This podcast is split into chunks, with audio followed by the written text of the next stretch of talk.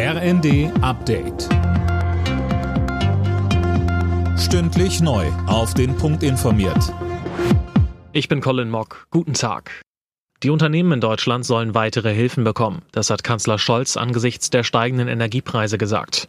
Arbeitgeberpräsident Dulger hatte zuvor erneut vor einer Pleitewelle gewarnt und stärkere Unterstützung gefordert.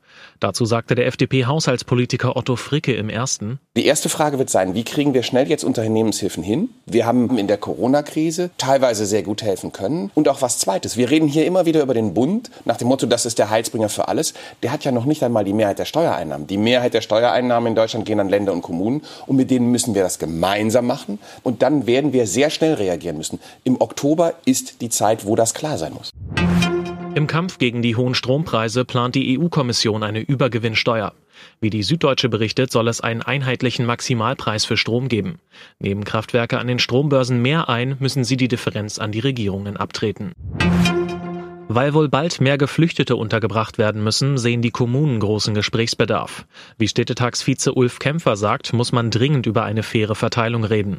Er fordert deshalb einen Flüchtlingsgipfel mit Bund und Ländern. Was wir wissen ist, dass es immer noch Zufluss von Geflüchteten gibt aus der Ukraine. Es gibt aber auch noch viele, die privat untergebracht sind. Aber wo das jetzt nicht mehr so funktioniert. Das heißt, auch dort kommen jetzt Menschen, die schon längere Zeit in Deutschland leben, in die Gemeinschaftsunterkünfte. Und wir brauchen Betreuung, wir brauchen Kitaplätze und wir haben auch enorme Ausgaben. Also auf allen Ebenen brauchen wir eigentlich Unterstützung von Bund und Land und deswegen brauchen wir diesen Gipfel.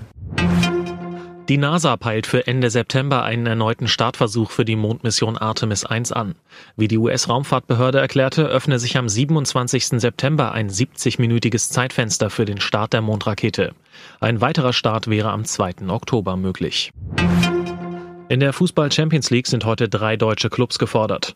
Der FC Bayern empfängt zu Hause den FC Barcelona. Außerdem trifft Leverkusen auf Atletico Madrid und Frankfurt spielt in Marseille.